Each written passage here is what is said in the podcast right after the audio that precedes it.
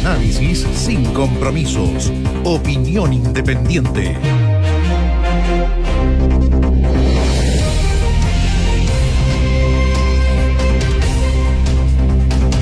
Vamos a hablar, Néstor, y seguramente muchos de nuestros auditores comentarán y durante mucho, mucho tiempo el caso de Ámbar Cornejo y lo que ha ocurrido con esta formalización y el decreto de prisión preventiva contra su madre por haber sido partícipe del homicidio de su hija de acuerdo a los antecedentes aportados por la Fiscalía.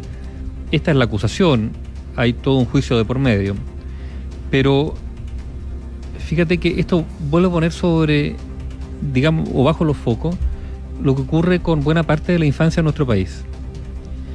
Eh, Denise Llano Lescano está bien, va a ser eh, enjuiciada y de acuerdo a los antecedentes habría participado junto a su pareja, ¿no es cierto?, en el homicidio de su hija. Pero también hay que hablar de Ámbar, ¿no? La historia de esta joven y la preocupación que tiene el Estado de Chile a través de sus instituciones por los jóvenes o los menores vulnerables o, mejor dicho, vulnerados. Fíjate que hace unos pocos días atrás publicamos una información, que es información del Poder Judicial, que señala que los juzgados de familia dictaron 1.299 órdenes de búsqueda para niños, niñas y adolescentes que abandonaron planes de protección solo entre abril y el 30 de junio de este año. Órdenes de búsqueda, ¿por, qué? Porque desaparecieron. Nunca más asistieron, nunca más fueron vistos, reportados por eh, los organismos encargados de su custodia o del seguimiento de su evolución. Y esto nuevamente nos remite al escándalo del Senadame. Digo escándalo porque es una institución salpicada por escándalos, tanto que hay proyectos de ley para reformularlo, eh, hubo conocimiento por parte de los tribunales, por los jueces de la Corte Suprema de las cosas que allí ocurrían. Y a pesar de todo eso, bueno, la situación sigue un poco igual, no diré exactamente igual, pero un poco igual, pero lo suficientemente igual para que esto siga constituyendo un espacio de vulneración grave para los derechos de los menores, pero sobre todo muestra la peor cara, uno, es fácil decir, del Estado, ¿no? Bueno, de la sociedad chilena, eh, respecto a los menores. La cantidad de niños abandonados, y ojo con este dato, los padres ausentes es una constante que se repite en muchos de estos casos. Los padres, varones ¿eh? en general, ausentes, que simplemente, eh, bueno, abandonan el vínculo. Yo no sé cuántos niños eh, a esta hora están en, en una situación dramática de abandono. La pandemia no ha ayudado para nada, todo lo contrario. Y el Estado hace, algunos dicen hace lo que puede, pero claramente lo que ha hecho ha sido insuficiente.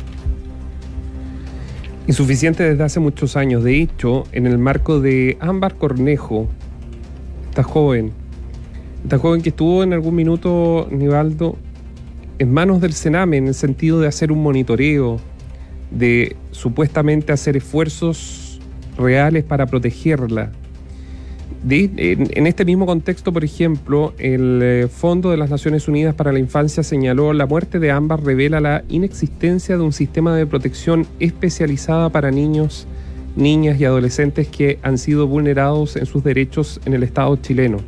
Y agrega, resulta incomprensible, organismos internacionales, que en los últimos 20 años se hayan presentado diversas iniciativas legislativas cuyo objetivo ha sido contar con un sistema de garantías y de un nuevo servicio de protección especializada y que ninguna de esas propuestas de ley hayan visto la luz. Se quedaron ahí durante 20 años, durmiendo el sueño de los justos, olvidadas en un cajón de esa tremenda mole que es el Congreso en Valparaíso. Si el mundo político, los parlamentarios, los gobiernos de turno, de todos los sectores hubiesen querido hacer una cirugía mayor, lo podrían haber hecho.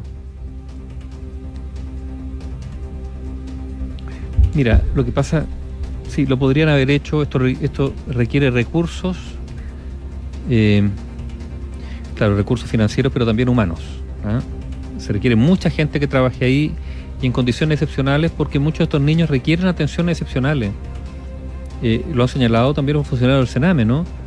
No es fácil tratar con algunos niños que vienen de hogares inexistentes prácticamente, que conviven con situaciones que a todas luces son, si no dramáticas, aberrantes incluso, y que por lo tanto eh, han asimilado conductas o prácticas graves, difíciles, donde viven en condiciones donde se han, se han normalizado, se han normalizado cosas que un niño no debiera normalizar. ¿eh? Eh, y estoy usando palabras bien tenues para,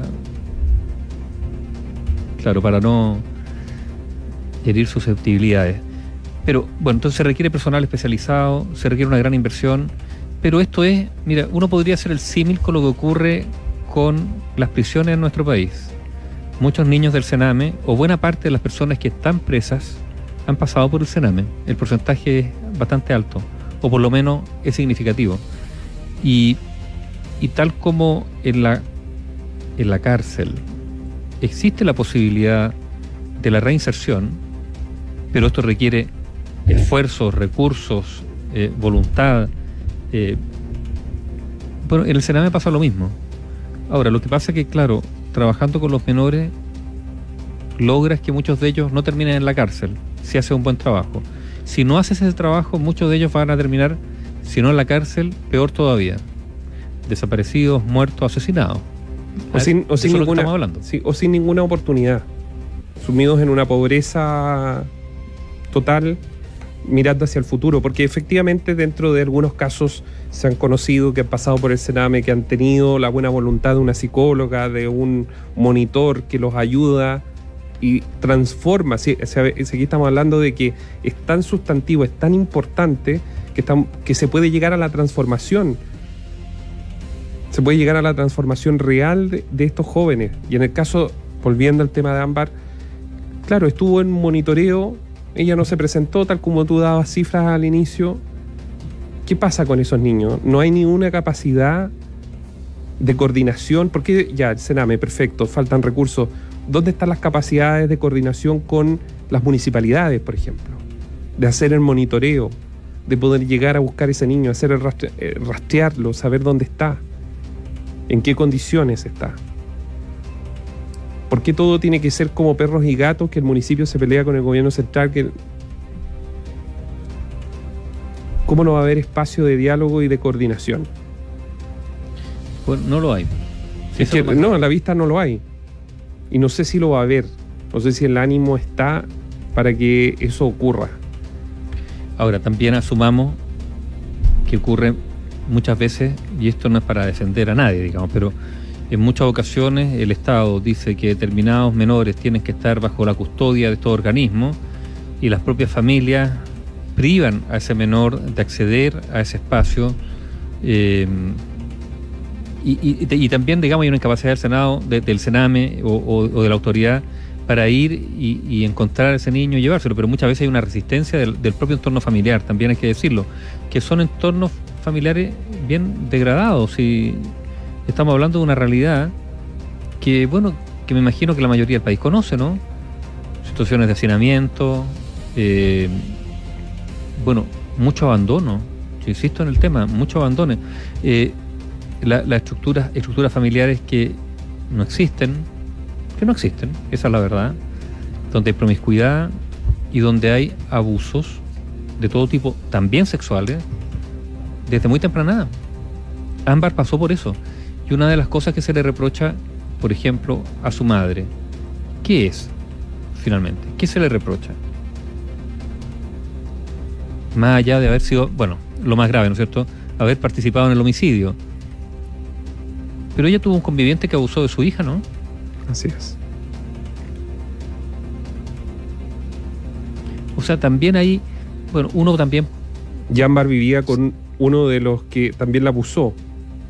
claro, eh, eh, bueno, también uno, es fácil ser drástico, ¿ah? pero habría también que tratar de rescatar cierta humanidad en todos los personajes, incluida en Denis Llanos, la madre de Ámbar, de Cornejo, y preguntarse qué fue lo que pasó con ella también. Eh, ya su defensa está hablando que está pidiendo ciertas medidas porque tiene tendencia al suicidio, ¿no? Y uno también podría preguntarse cuáles son, claro, eh, los equilibrios psicológicos psiquiátricos de determinadas personas. Chile es un país que tiene una altísima tasa de enfermedades mentales o trastornos mentales, para hablar de enfermedades, trastornos mentales, con altísimos niveles de automedicación, y esto ha sido reportado durante décadas, ¿ah? esto desde los años 80, altísima automedicación y particularmente con fármacos que tienen que ver con el estrés, la ansiedad. Esto no es gratis. Esto, causa eh, efectos. Y probablemente el tema de la salud mental en Chile ronda esta conversación. Está aquí presente, se asoma. Eh, porque hay poca prevención en ese plano, porque hay poca capacidad para atender a las personas, porque el servicio público no tiene capacidad y también porque yo creo que muchas personas temen o se avergüenzan de reconocer que tal vez están pasando por algún problema. Y ojo con la pandemia. El aumento de los trastornos mentales en virtud del encierro es evidente, tanto que hemos hablado los últimos días, por ejemplo, de lo que han hecho los países europeos, ¿no? ¿Cuáles son las razones por las cuales altos dignatarios europeos, estoy hablando del primer ministro, eh, el ministro del Interior francés, eh, en Gran Bretaña también, están diciendo no va a haber un confinamiento total de nuevo. Lo vamos a hacer por área. En Madrid están, ya se aumentó ahora, más barrios de Madrid van a estar con cierto nivel de confinamiento. Por razones económicas, es cierto, porque la, economía ya no están tanto, o sea, no son capaces de seguir soportando esto por razones sanitarias, pero también porque la sociedad no aguanta ya estos niveles de encierro. Y no lo aguanta en términos psicológicos. Algún día se harán mediciones, o quizás están haciendo ahora mediciones, en cuanto puedan aumentar eh, esta situación. Trabajo psicológico en, en todo orden de cosas al interior de las cárceles, del Sename, al interior de los establecimientos educacionales, eh, tan necesario eh, a la luz de los resultados y de los hechos de lo que estamos hablando. Automedicación, cuántas personas, cómo consiguen ese un, enigma, eh, o médicos que simplemente recetan pastillas para dormir, pastillas para esto, pastillas para lo otro. Claro, y, y también lo otro, ¿eh? yo insisto en el plano afectivo emocional es muy muy relevante y nos encontramos en virtud de una sociedad que ha cambiado mucho. Yo insisto, con muchos, muchos niños que nacen, se cree y crecen, es una suerte, no sé la palabra es descuido, pero donde los lazos afectivos se han roto y por lo tanto quedan un poco a la deriva. ¿Son las instituciones las que deben, hacer, deben hacerse cargo de ello? Sí, pero hay algo ahí que falta. Y, la constitución, o sea, la formación de un niño en el aspecto emocional de los primeros años es absolutamente clave. En lo bueno y en lo malo. Si sufre trauma desde pequeño, eso va a, repercutir más adelante. Y, Por eso estamos hablando tan directamente de niños abusados. Y esto tiene mucha relación con lo que sistemáticamente los auditores de la radio comentan. Eh, levantarse a las 6 de la mañana, salir a las 7 para ir a un trabajo donde entran a las 8 y media, donde tienen que pasar una hora y media en locomoción colectiva, luego salen y llegan a las 9 de la noche a su casa, entonces donde trabajan los dos, el hombre y la mujer, y los niños quedan muchas veces en manos de un vecino o solos definitivamente. Entonces ahí es donde el Estado tendría que hacer su parte porque es la realidad. O sea, esto es y hay que asistir. Todo tiene su causa y efecto. Información plural, opinión independiente.